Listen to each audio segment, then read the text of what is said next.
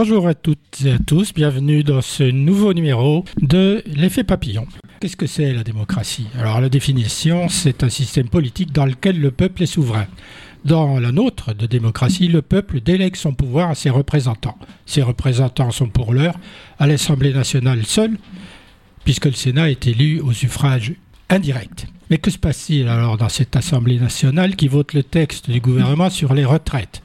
Alors ils n'ont que 15 jours, donc on va arriver au bout des 15 jours, du fait de l'article 47.1 qui a été choisi par le gouvernement pour limiter la durée de la discussion. Vu le nombre d'amendements qu'il y a, euh, il serait étonnant qu'ils arrivent à parler de l'article 7 aujourd'hui, puisque c'est aujourd'hui la fin. L'article 7, il concerne l'âge de départ à la retraite, donc les 64 ans.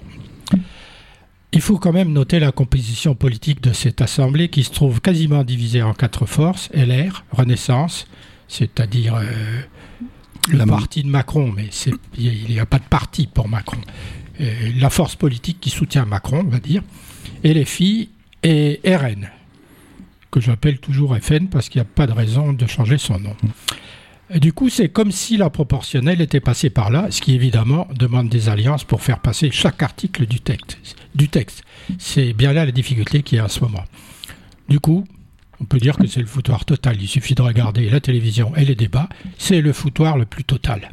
Mais ce foutoir total, il est dû au fait que la discussion démarre déjà elle-même à partir d'un texte foutoir. Celui sur les retraites qui visait entre autres à mettre en place un régime unique on se retrouve avec un nombre croissant d'exceptions, à bonne ou mauvaise raison.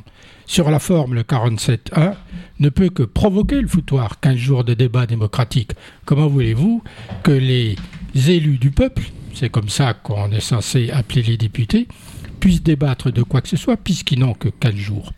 Foutoir encore quand l'article 2, index des seniors, euh, c'est-à-dire une exception, cet article 2 qui a été voté, c'est l'index des seniors dans les entreprises pour améliorer la place des salariés en fin de carrière.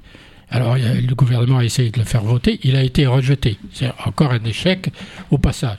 Foutoir aussi, qu'en répondant aux demandes d'une partie des LR, la Première ministre a annoncé ce mardi à l'Assemblée qu'un Français qui a débuté sa carrière à 17 ans pourra partir à la retraite à 60 ans.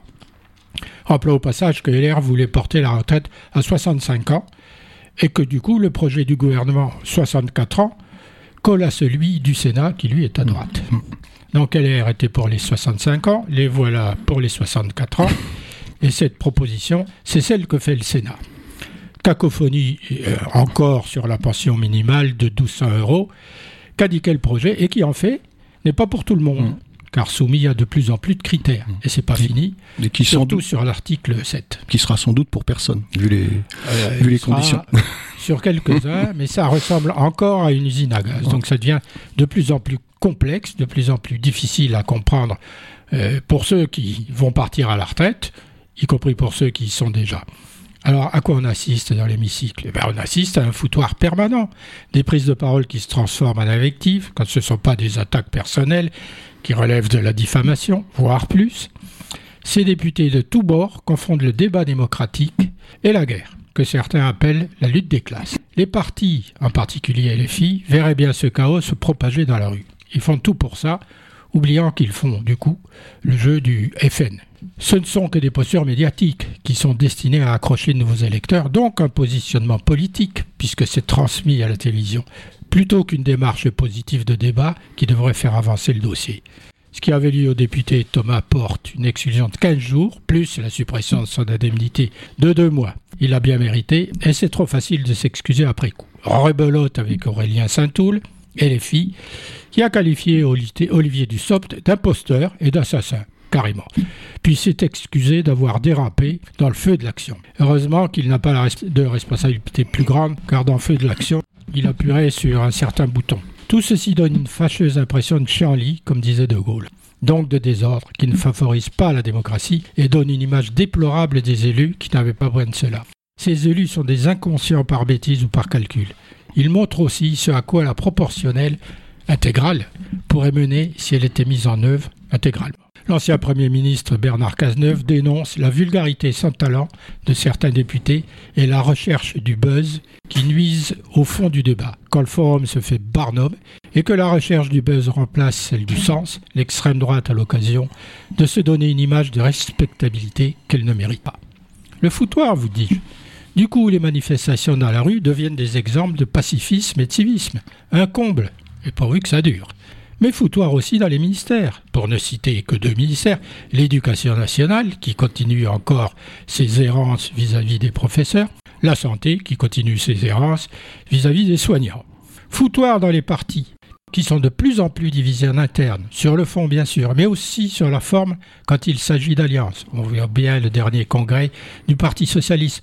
On voit bien les bagarres qu'il y a au sein de LR, dont Ciotti a réussi à prendre la présidence sans parler des derniers affrontements verbaux, publiquement dans l'Assemblée au sein du LR. De plus, on ne peut pas dire que la presse, pas toute, heureusement, est là pour calmer le jeu. Elle adore le foutoir, ça fait vendre. Prenons par exemple le 4C8 et de son animateur fétiche. Et quel animateur Parfois on se demande si la liberté de parole est opportune, surtout quand elle pousse, pour des raisons politiques bien sûr, au chaos. Enfin, l'ARCOM a estimé que ses propos sur les députés Boyard ont porté atteinte au droit de l'invité, au respect de son honneur et de sa réputation, et que cette séquence traduisait une méconnaissance par l'éditeur, C8, de son obligation de maîtrise de son entête et a puni C8 au travers des propos d'Anouna, ce génie du merdier, idole du peuple, à 3,5 millions d'amendes pour injure envers le député LFI, Louis Boyard.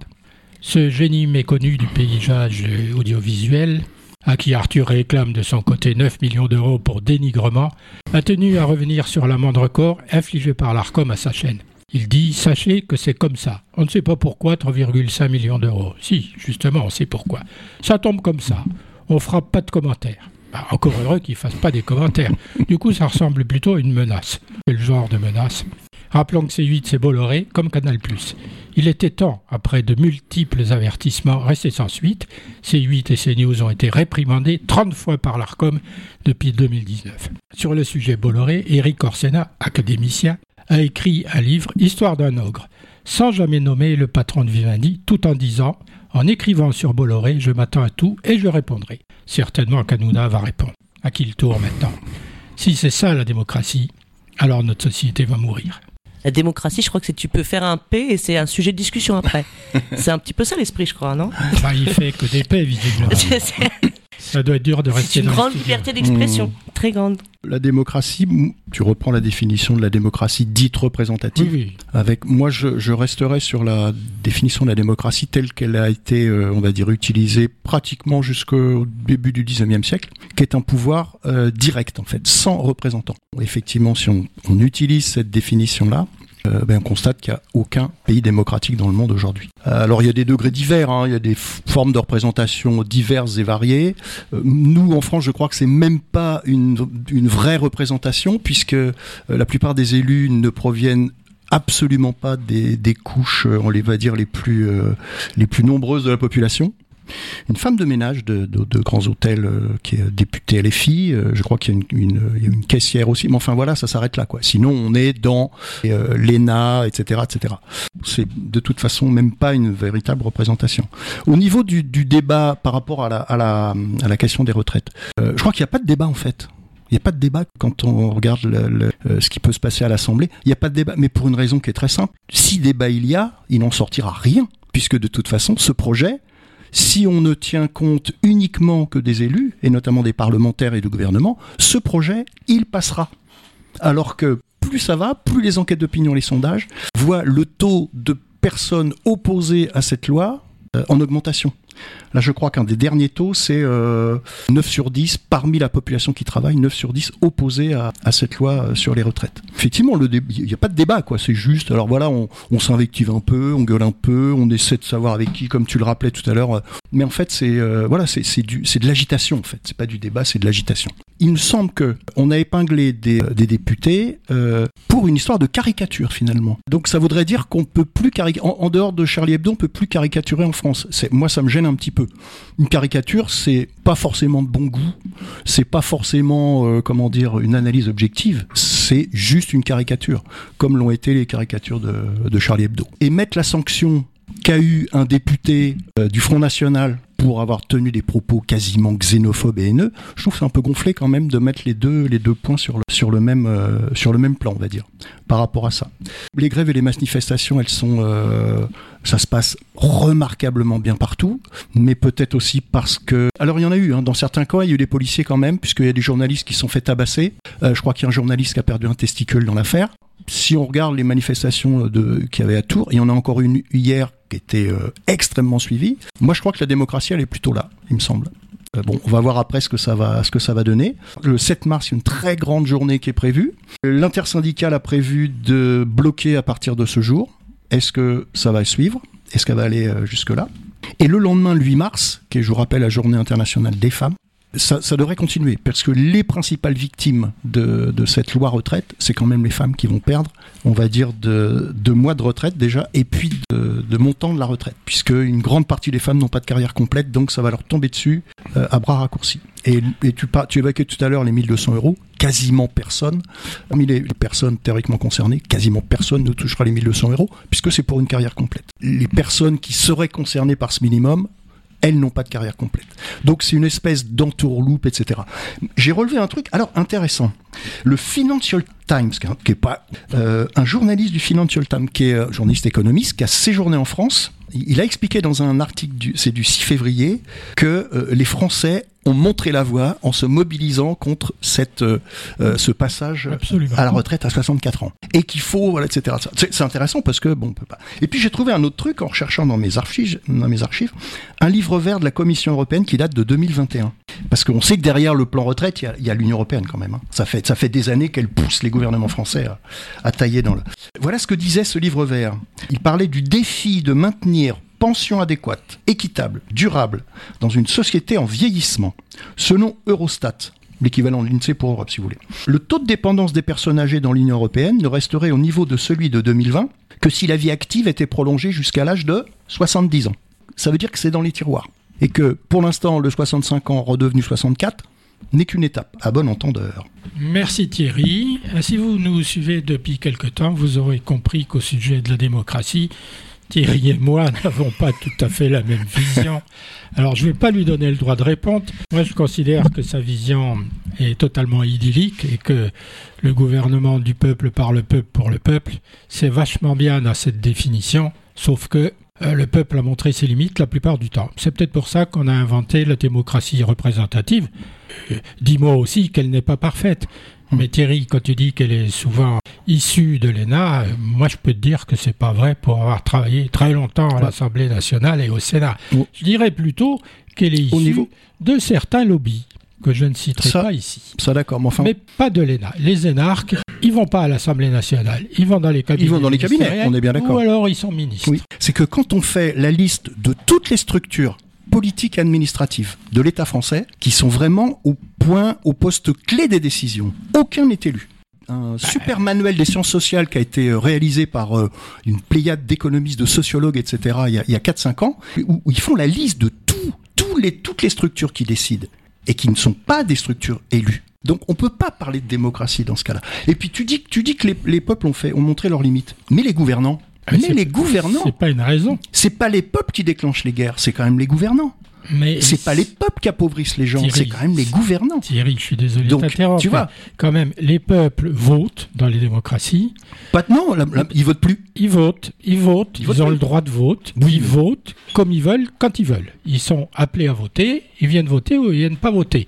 les derniers, les derniers qui ont voté en Italie, ils ont voté pour Mélanie avec une abstention colossale. une abstention colossale. Notamment dans les quartiers populaires. C'est pas la question. Elle est comme en France. Elle est arrivée au pouvoir légalement, avec ou sans l'abstention. Oui, mais je pense que la, la légalité. Non, mais ça veut dire quoi la légalité? Ça veut dire qu'elle n'a pas fait de coup d'État. Mais je veux dire, elle est, elle est, enfin, quand on regarde le pourcentage d'abstention dans les villes, dans les villes ouvrières d'Italie, c'est 70%. Mais, comme en France, comme en France. Le président des États-Unis est élu avec quel pourcentage de voix 25%. ouais, et on, et on appelle ça la plus grande démocratie du monde. C'est Donc, c'est la plus. Enfin, bon, bah, bon alors on pourrait discuter ad libitum de ce genre de problème. Non, non, mais c'est un point très très important. C'est un point très important quand même parce que je pense qu'en qualifiant nos régimes politiques, et quand je dis les nôtres, je parle pas seulement de celui de la France, mais les régimes politiques des, des Européens, des États-Unis, etc., en les qualifiant de démocratie, je pense que c'est un abus de langage. Et en fait, on utilise ça, c'est d'ailleurs pour ça que ça qu'on est passé de la définition de la démocratie, euh, euh, allez, on peut dire athénienne si on veut, hein, à la, à la, à la nouvelle définition démocratique du milieu du 19e, c'est-à-dire, attendez, attendez, la démocratie, c'est pas le peuple, parce que le peuple, c'est la tyrannie. La démocratie, c'est des élus. Vous avez les représentants, etc., etc. Je pense qu'on a, on a basculé dans autre chose qui n'est pas la démocratie. Alors, pourquoi pas Je veux dire, plusieurs régimes peuvent exister. Mais ce qui est important, c'est de bien nommer les choses. C'est pour ça que moi, je, me refuse à qualifier nos régimes politiques de démocratie. Bien. Parce que je n'estime pas avoir le demande, pouvoir. Si tu as une proposition, tu, transmettras. Pour rappeler, je transmettrai bien sûr. Si tu as une idée pour euh, nommer nos non-démocraties ou nos démocraties illibérales, parce qu'on a trouvé ce terme pour la Pologne et pour la Hongrie, Bien. Euh, quant, au, quant aux retraites, tu as bien fait le tour du problème. Euh, c'est le foutoir. Moi, je persiste à dire que c'est le foutoir.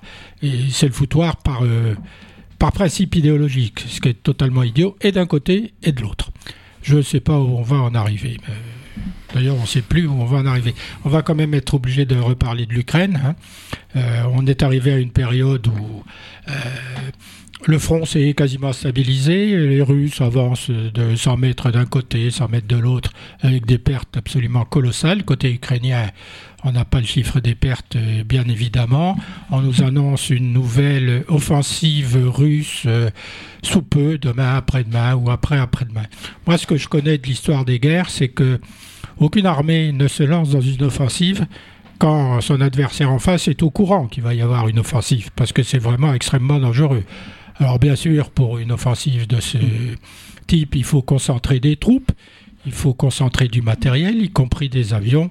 Vous pensez bien que tous les satellites qui circulent là-dessus, ils voient tout. Donc ils sont capables de prédire, en fonction de ce qui a été mobilisé, à peu près quand tout ça va se déclencher. Ils ne vont pas prédire l'heure, mais ils pourraient pas loin. pourraient pas dire le jour. D'ailleurs, les Américains ont prédit que les Russes euh, envahiraient l'Ukraine tel jour. Bien, voilà, où on en est.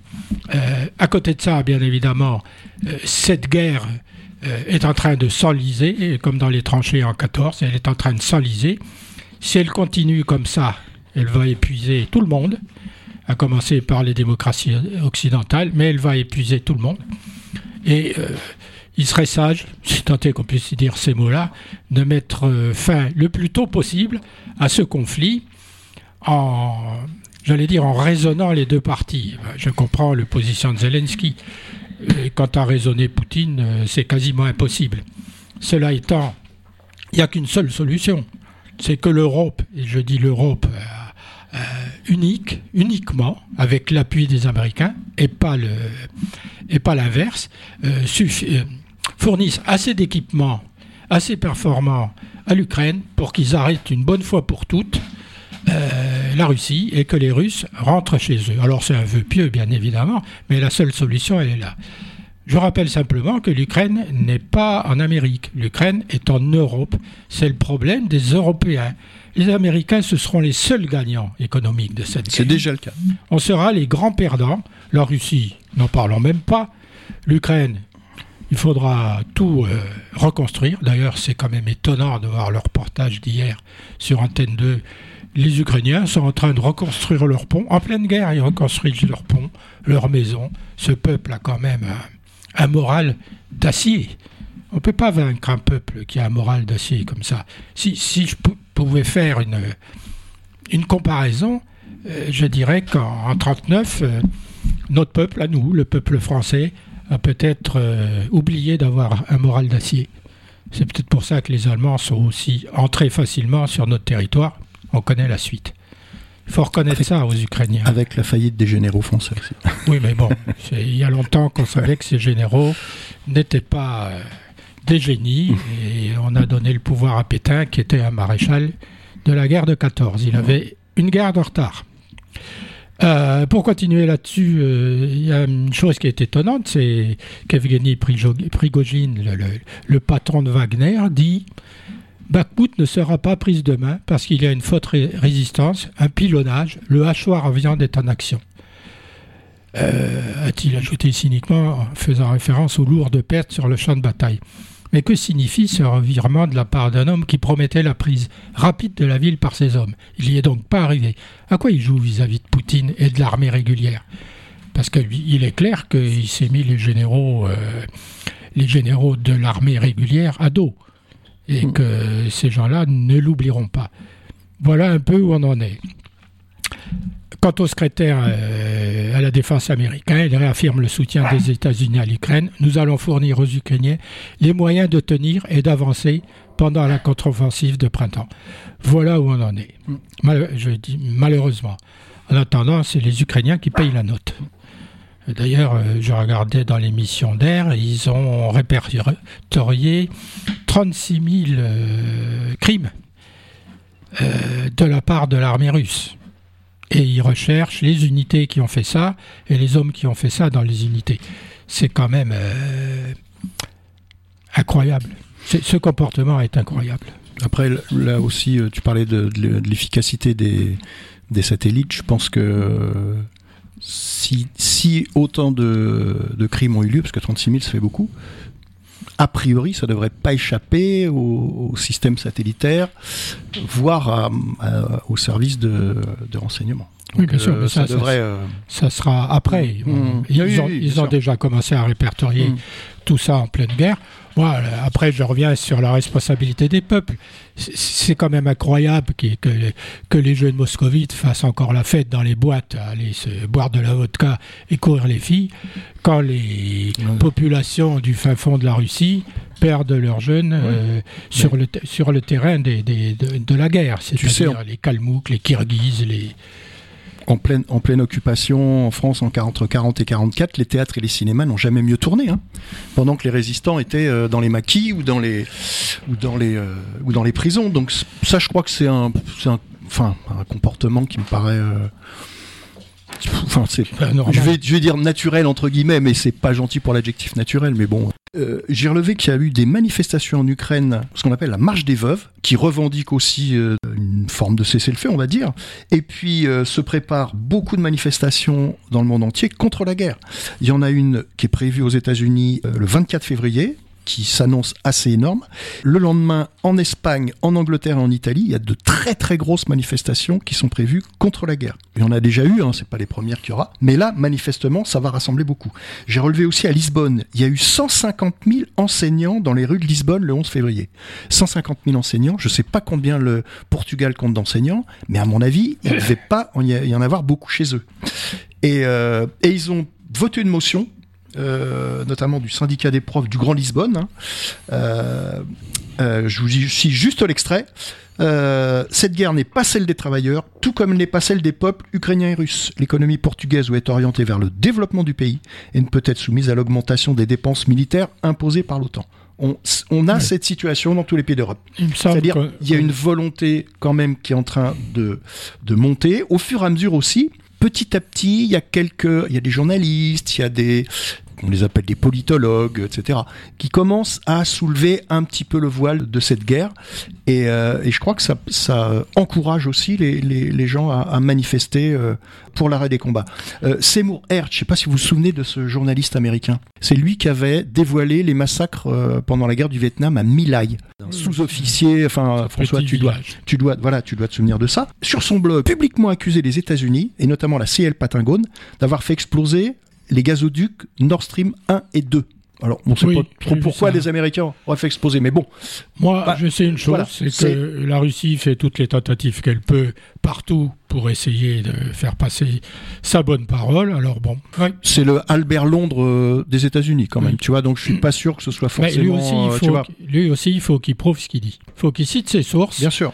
Et qu'il dise euh, comment ça s'est passé. Tout à fait. Cela étant, pour la guerre au Vietnam, tu l'as rappelé, il y a eu beaucoup de manifestations dans le monde, et particulièrement aux États-Unis, sur les campus où la police a tiré mmh, sur les mmh, mmh. étudiants.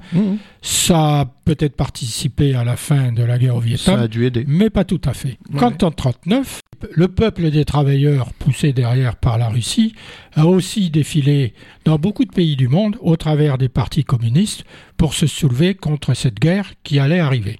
Ça n'a rien donné du tout. Non. Moi, je ne pense pas que Poutine va être extrêmement sensible. C'est bien que tout le monde se mobilise parce que ça rappelle une chose, c'est finalement que les gens sont sensibles à cette guerre, hein puisque guerre il y a. tout à fait. Mais c'est plus facile de manifester aux États-Unis que de manifester en Ukraine. C'est clair. Ou en Biélorussie. C'est clair. Hein mm. Bon, donc, euh, dont acte, j'allais dire. Oui, non, non, mais moi, ça ne me. C'est évident. Très bien, hein, mm. c'est bien qu'on manifeste pour tout. Mm, pour tout, d'ailleurs, on manifeste pour tout. Du coup, comme on a parlé de, de l'Ukraine, on est bien obligé de parler de la Russie et de euh, ses tentatives de déstabilisation. Ce qui est ennuyeux, c'est que euh, la présidente de Moldavie euh, dit, elle, elle aussi, elle n'a pas approuvé ce qu'elle disait, mais elle dit que les Russes sont en train de déstabiliser la Moldavie, c'est-à-dire qu'ils veulent faire changer un gouvernement pro-européen pour un gouvernement pro-russe. je pense que si ça arrive, ça va mettre les Européens et l'OTAN dans une drôle de situation et ça va pas marcher tout seul, cette histoire. Hein. Après, je, je, me demande si elle est pas. Enfin, je suis pas du tout un spécialiste de la Moldavie ni de la Roumanie, qui est l'État voisin. C'est tout petit, la Je, tout à fait. Je suis pas convaincu que la Moldavie actuellement représente un super intérêt stratégique pour la Russie ni d'ailleurs pour l'Union européenne. Tout ce qui peut nous diviser ou nous mettre euh, Donc, euh, euh, au sommet hein. peut. Alors, il y a le problème de la Transnistrie depuis très longtemps En, en, Moldavie. Et je répète mm, mm, mm. une, nouvelle fois que la Russie de Staline a, déplacé des populations partout en Europe pour les remplacer par des populations russes Tout à fait. qui, 50 ans, 100 ans après, se découvrent russes et disent Ah ben nous, on est en Moldavie, mmh. on est russe, donc on veut que la Transnistrie soit russe, soit indépendante, se rattache à la Russie. Bon, enfin, mmh. c'est pas possible parce qu'il n'y a plus aucun traité international qui tient dans ces mmh. Conditions-là et c'est ce qui est en train de se passer. Donc il va falloir euh, retrouver euh, le, chemin de, de, la parole, de l'échange entre les nations pour remettre en place un nouveau comportement des pays. Mm. Parce que ces gens-là, tous ces, tous ces en guerre sont à l'ONU. Et l'ONU est censée limiter les risques de guerre. C'est mm-hmm. pour ça, d'une certaine façon, qu'on l'a créé. Et on s'aperçoit de quoi Que c'est justement au sein de l'ONU que ça dérape et que les risques de guerre s'accroissent. Si on se rappelle de la, chronologie de la SD, je crois que euh, effectivement on peut pas on peut pas se baser sur l'antériorité ou la présence à un moment donné de l'histoire d'une population sur un territoire parce que on, met où à partir de quand on décide effectivement ah, bah, les Romains vont, vont, demander le rattachement de bah, de toute la France. Ah ben, puis de, tu, tu pourtour méditerranéen. Donc, c'est, enfin, ça peut pas être un critère de, de comment dire, de. C'est, ça relève du nationalisme, à mon avis. Le nationalisme, c'est la guerre. Est-ce qu'on dit, ah ben, faut être installé dans un, dans un, sur un territoire depuis 100 ans, ou depuis 200 ans, ou depuis 300 ans, ou depuis, enfin, c'est, d'autres, euh, d'autres critères qui doivent être pris en considération, quoi. Autre petit problème avec la Russie, si on peut appeler ça petit problème. J'ai vu l'émission à la télévision concernée à Gazprom sur Arte ce mardi on y a, c'est la société qui fournit le gaz. Hein. Nationale russe. Alors c'est une société nationale russe. C'est pas une société qui appartient à un oligarque. C'est une société qui appartient à l'État, au gouvernement russe, donc à Poutine et à sa mafia. Il s'en sert comme levier politique pour faire la guerre euh, au travers du gaz. Mais on va aller plus loin. Hein. Donc on y apprend que cette société d'État dirigée par l'État, donc par Poutine et sa mafia, a utilisé le gaz comme arme au même titre que la guerre. Tout, le monde le voit, puisque tout le monde voit augmenter les prix. On y voit tout le lobbying qu'elle a fait en Europe, en particulier en Allemagne. Alors, vous me direz que je fais une idée fixe sur l'Allemagne. Non, mais moi, je me contente de dire la vérité j'ai rien, y compris pour des raisons familiales, contre l'Allemagne. Au contraire. Donc en particulier euh, Schröder, ex-chancelier, qui a été engagé par Gazprom et qui d'ailleurs n'a pas voulu démissionner pendant extrêmement longtemps. Il n'y a pas Fillon ou je ne sais qui si, avait quelques petits intérêts Aussi Fillon. Hein enfin, Schröder, lui, il était président du truc. Hein. Et puis les plus concernés dans le gaz russe, mm. c'est bien les Allemands, c'est pas les Français. Le lobbying, grâce à certains ex-élus allemands en Allemagne, chantage exercé contre l'Ukraine, il est dit dans cette émission qu'elle aurait détourné le gaz russe dans le gazoduc qui traverse l'Ukraine. C'est ce que dit Poutine. Ils ont ponctionné du gaz directement euh, dans, les tuyaux. Sauf que un oligarque euh, réclamé par les USA devant la justice, pour pas être devant sa justice, lui est accusé d'avoir détourné ce gaz à titre personnel, sans d'ailleurs que Gazprom mmh. ne trouve quoi que ce soit à redire. Il y a aussi la pression contre les pays baltes et la Pologne. On y apprend du coup ce qu'on sait déjà, la proximité de Merkel et de BSA, parce que l'associé de Gazprom en Allemagne, c'est BSA, une, entreprise euh, chimique. Mmh, mmh, mmh. Hein. Euh, la proximité de, Merkel et de BSA avec Poutine était en fait euh, établie pour avoir pour longtemps du gaz russe bon marché et faire tourner son économie, tout ça sous le prétexte du bien-être de toute l'Europe. On connaît la suite. Alors, il faut dire la vérité. Voilà. Euh, on en est là. Euh, L'Allemagne doit porter euh, toute sa responsabilité dans cette histoire. Elle nous a entraînés dans cette histoire. S'ils avaient ouvert les yeux avant, mais ils n'ont pas voulu les ouvrir pour des raisons économiques, on n'en serait peut-être pas là. Mais avec des, on mettrait Paris en bouteille. Après, je crois que derrière, la... enfin, je sais pas si c'est derrière l'Allemagne ou à côté de l'Allemagne, mais il y a le rôle des États-Unis quand même là-dedans. Parce que tu, évoquais le Blinken, le secrétaire d'État de, de, Biden, là, il a, il, il a dit, il a répété, ça fait des années qu'il le dit, que l'objectif des États-Unis, c'était de se débarrasser de la dépendance au gaz russe. Et des États-Unis, mais évidemment principalement de, l'Europe. C'était quand même aussi leurs objectifs. Et je crois que là encore, tu vois, au niveau des, des, précisions, des, euh, de, de, la vérité, des enquêtes, etc., je pense qu'on y a pas mal de choses qu'on va commencer un petit peu à connaître. Le fait, qu'un État utilise euh, ses ressources énergétiques comme une sorte de, de entre guillemets soft power, quoi, je sais pas si c'est si soft que ça, euh, ça a toujours existé en fait. Euh, mais là, euh, effectivement, on, a la première puissance de, production de gaz du monde qui était, la Russie. Donc c'est évident qu'en touchant au gaz russe, d'une manière ou d'une autre, c'est clair que ça n'allait pas se passer comme ça. C'est évident.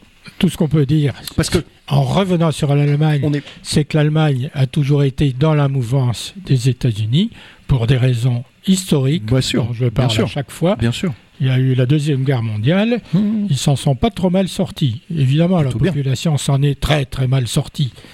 Mais l'Allemagne s'en est pas trop mal sortie, mmh, mmh, et d'une certaine façon, elle a retrouvé des réflexes d'avant les deux guerres mondiales.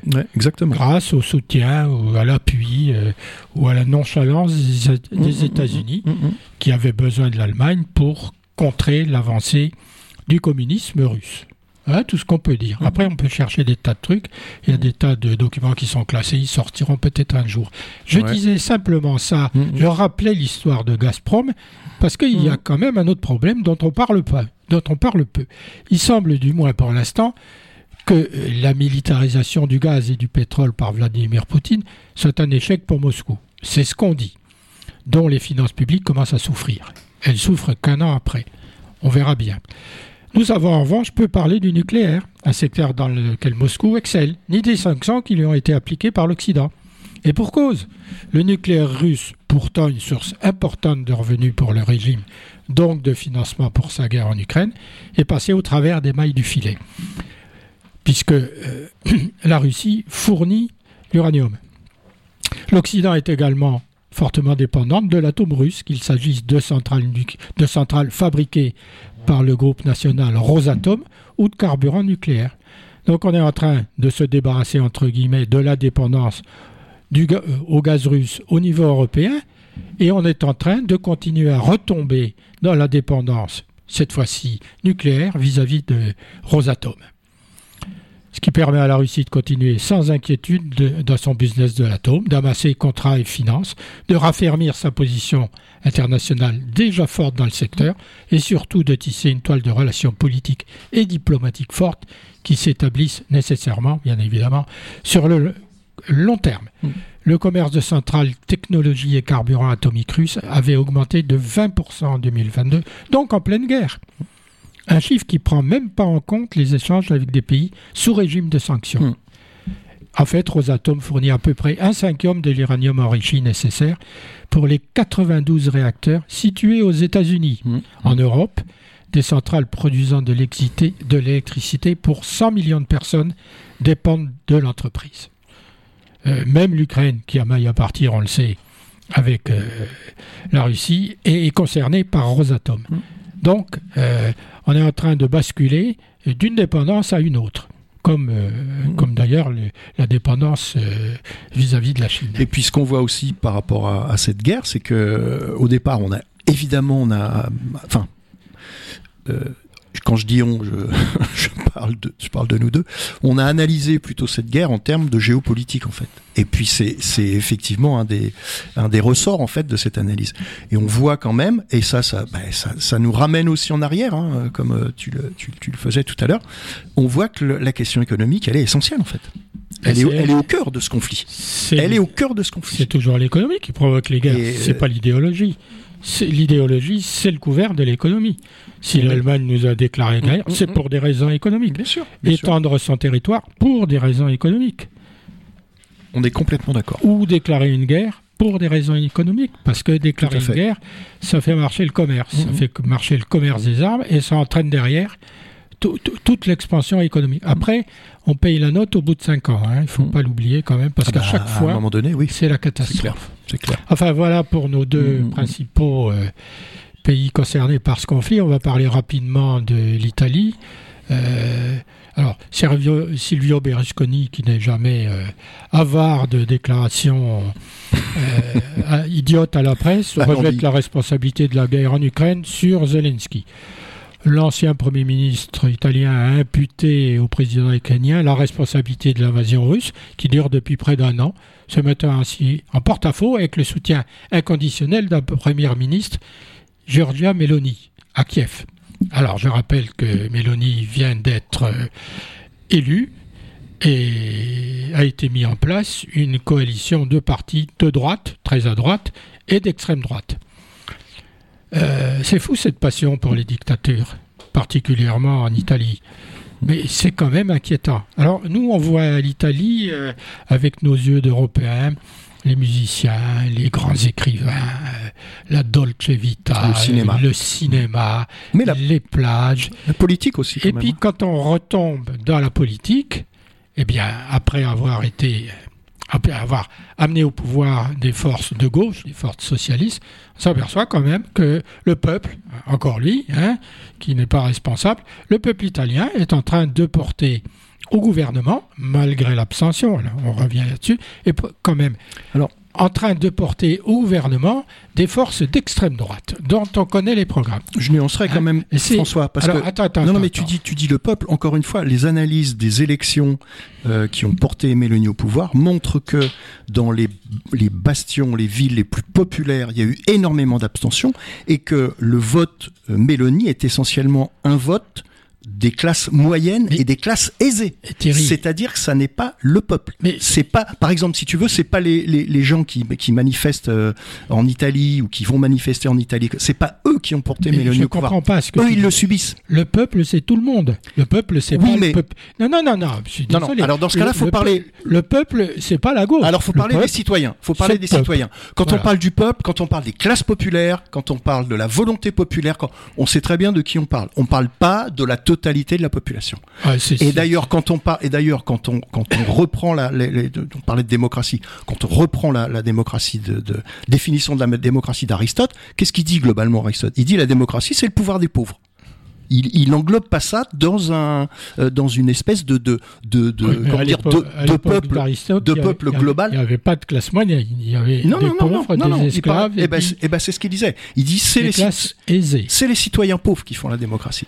Donc c'est enfin moi je, le, le, peuple c'est une, une notion si si on si on, on en fait une notion générale, elle veut rien dire effectivement. C'est pour ça que, moi, je sais quand j'utilise ce terme-là, je préfère parler de classe sociale, mais quand j'utilise ce terme-là, je parle pas des des euh, des, euh, je parle pas des Pinault, je parle pas de des habitants de Neuilly ou du du 8e arrondissement. Je parle des, gens qui, qui bossent, qui travaillent, qui euh, qui euh, qui sont payés comme des comme comme comme des merdes, qui vont avoir des retraites pourries. Pour moi, c'est ça le peuple. Bon, tu vois, c'est pas, c'est pas. Je, reprends donc tu vois, par rapport à l'Italie, je veux dire, les analyses, elles, c'est intéressant d'ailleurs de montrer que. Même si elle a été élue avec 20% des voix, elle a été élue légalement. Et moi, je considère que ce peuple dont tu nous parles, c'est cette euh, classe euh, populaire, on va l'appeler comme ça, cette classe populaire n'est pas sans porter une responsabilité de l'arrivée au pouvoir de Mélanie avec ses 20%. Si c'était si on pourra toujours me dire que euh, l'alliance euh, des gens plus à gauche et plus au centre est tellement disparate et s'entend tellement peu qu'ils n'arrivent pas à proposer une vision politique hmm. euh, aux citoyennes et aux citoyens et puis un candidat ou une candidate aux citoyens aux citoyennes. En attendant, quand tu vas pas voter, tu fais le jeu de l'extrême. C'est tout ce que je peux dire et l'histoire nous l'apprend à chaque fois. Quand on vote pas, on porte une responsabilité du résultat du vote, malheureusement. Et c'est trop facile de dire, moi, ça me plaît pas, donc je vais pas voter. Bah, on a le résultat. Non, parce que ça peut être, enfin, je pense que le, fait de ne pas voter, ça peut être, peut y avoir plusieurs raisons. Il y a effectivement la raison de, je m'en fous, ça m'intéresse pas. Euh, après, tu peux avoir, t'en as qui disent, bah, de toute façon, quoi que je vote, que j'aille voter ou pas, de toute façon, ça changera rien. tu vois, il y a des bah, voilà. Après, tu as d'autres raisons qui, qui expliquent le, fait de ne pas voter. C'est, ça peut être souvent des raisons euh, très réfléchies, en fait de ne pas voter pour, ah oui, oui. pour une élection parce que on est contre ce système politique avec ce type d'élection. Donc c'est une, c'est le, le, le, comment dire, le reflet d'une analyse. Mais on peut pas après faire porter aux gens qui ont le mérite d'avoir une analyse politique sur une élection dans un, dans un tel système, on peut pas leur faire porter la responsabilité. La responsabilité, elle est sur ceux qui ont mis en place ce régime politique et qui organise ce type d'élection. Je te rappelle le référendum sur la Constitution européenne. Moi, j'ai voté. Je vote pas toutes les élections, s'il y en a, je suis contre ces élections, donc je vote pas. Référendum pour, contre la, Constitution européenne, j'ai voté contre.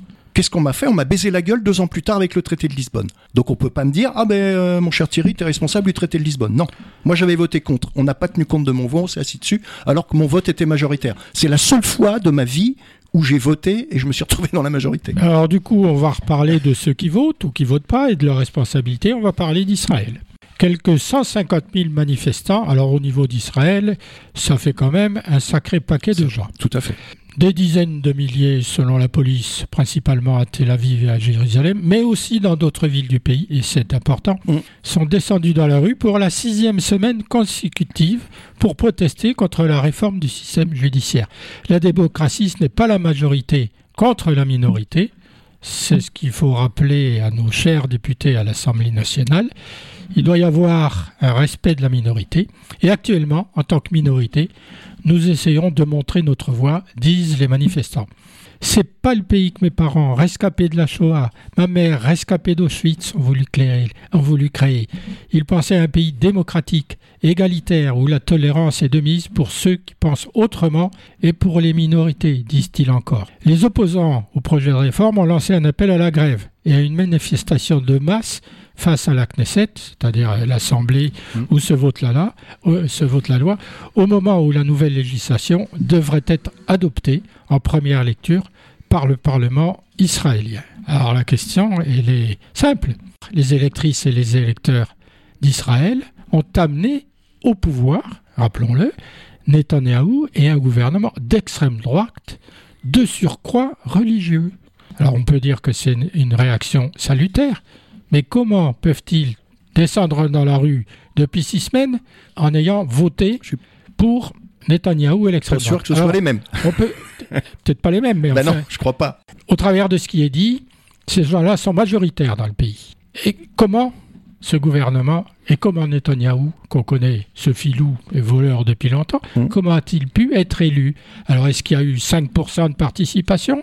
Est-ce que ce qui reste de la gauche et, du centre a dit on en a marre mmh. d'être euh, considérés comme des moins que rien et d'être trompés à chaque fois? C'est une, une, bonne question, mais euh, ça correspond à ce qu'on a dit précédemment pour l'Italie. C'est le même problème.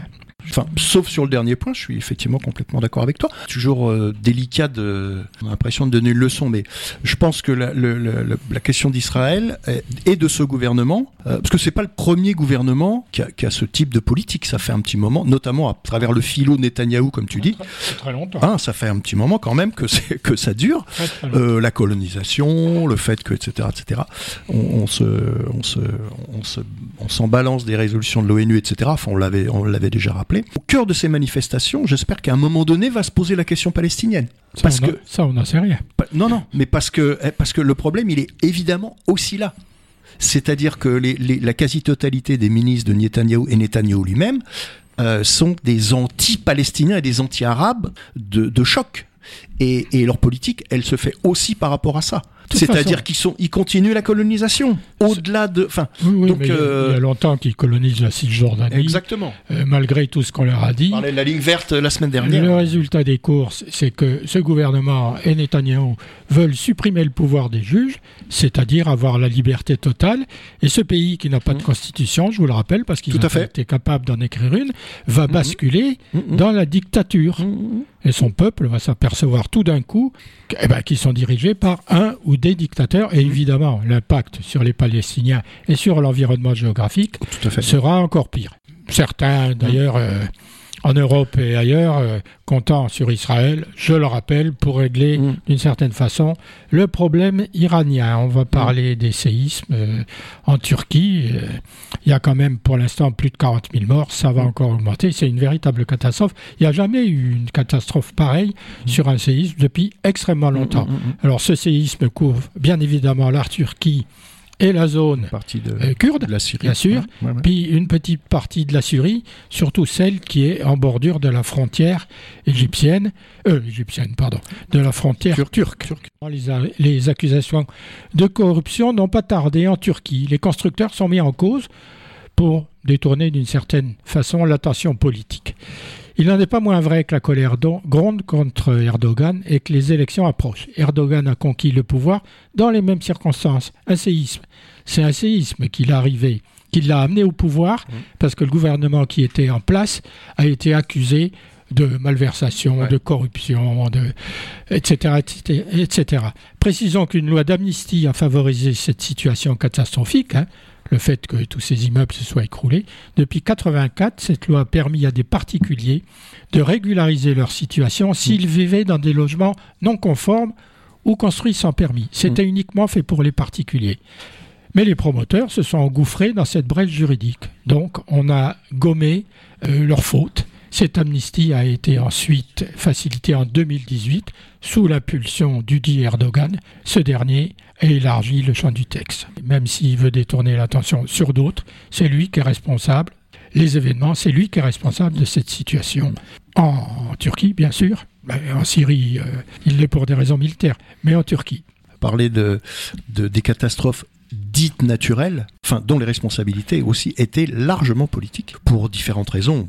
Tu as reparlé de l'urbanisme et des, euh, lois sur, la nature des logements, mais voilà, ça pourrait être... Euh, en France, on pourrait parler des permis de construire, on pourrait parler... Enfin bref, il y a quantité de choses qui pourraient être évoquées pour montrer qu'une catastrophe n'est n'est pas que naturelle. Hmm. Elle, est, elle a évidemment des, des, repères, sauf au milieu du Groenland à la rigueur, mais elle a effectivement des, des, des tenants et des aboutissants politiques. Autre catastrophe qui est plus mondiale, la biodiversité. En France et en Europe, l'effondrement des populations d'insectes est l'une des manifestations les plus inquiétantes de la crise de la biodiversité. Conduit en Allemagne, les travaux les plus fréquemment cités sur le sujet, une chute de la biomasse des insectes volants, de l'ordre de 80% mmh. depuis le début des années 90. Le hiatus est considérable entre la gravité de la situation et le peu d'attention qu'elle suscite.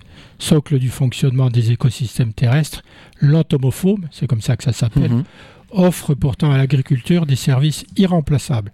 Recyclage des nutriments dans les sols, contrôle des proliférations de ravageurs, pollinisation des cultures, etc. etc. C'est peu de dire que la réponse politique à ce phénomène n'est à la hauteur nulle part sur, sur le continent. Large consensus scientifique s'accorde pourtant à faire de la transformation profonde de nos systèmes agricoles et alimentaires le principal levier d'action pour enrayer l'écroulement des insectes mmh. et de toute forme de vie qui en dépendent. La Commission européenne en a pris acte en faisant de sa stratégie de la ferme à la fourchette qu'elle appelle F2F. F2F pour Farm to Fork, l'un des piliers de son pacte vert. Ses objectifs majeurs sont la réduction des usages de produits phytosanitaires, d'engrais de synthèse et un fort taux de conversion des exploitations vers l'agriculture biologique.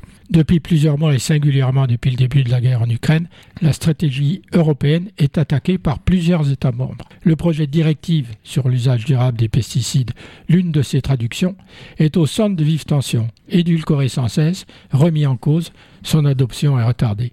La gravité de la situation semble échapper à la plupart des responsables politiques en place en Europe et ailleurs. La France ne fait pas exception. En témoigne le récent débat autour de l'autorisation des néonicotinoïdes.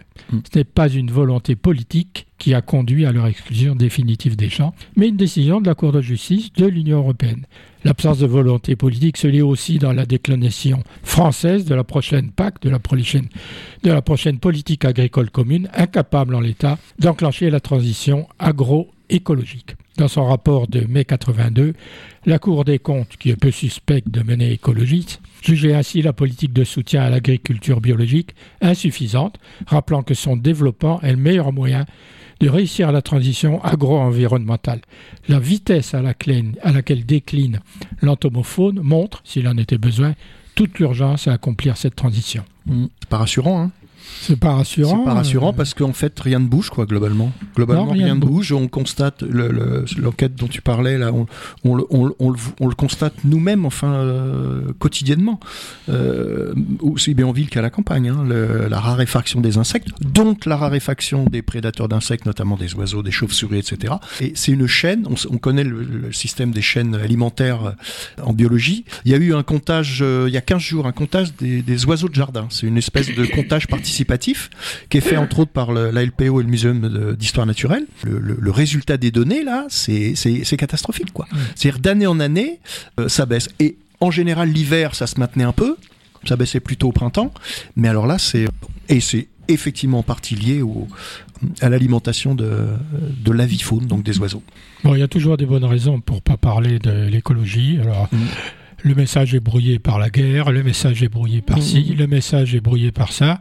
En fait, c'est toujours à la traîne et on l'oublie toujours, alors que tout le monde a tiré le signal d'alarme depuis longtemps en disant que dans ces conditions, la mmh. planète mmh. s'autodétruira sans que ce soit possible de contester ce qui va arriver. Complètement. Et c'est la responsabilité des politiques. Mais c'est aussi la responsabilité de gens qui élisent les politiques.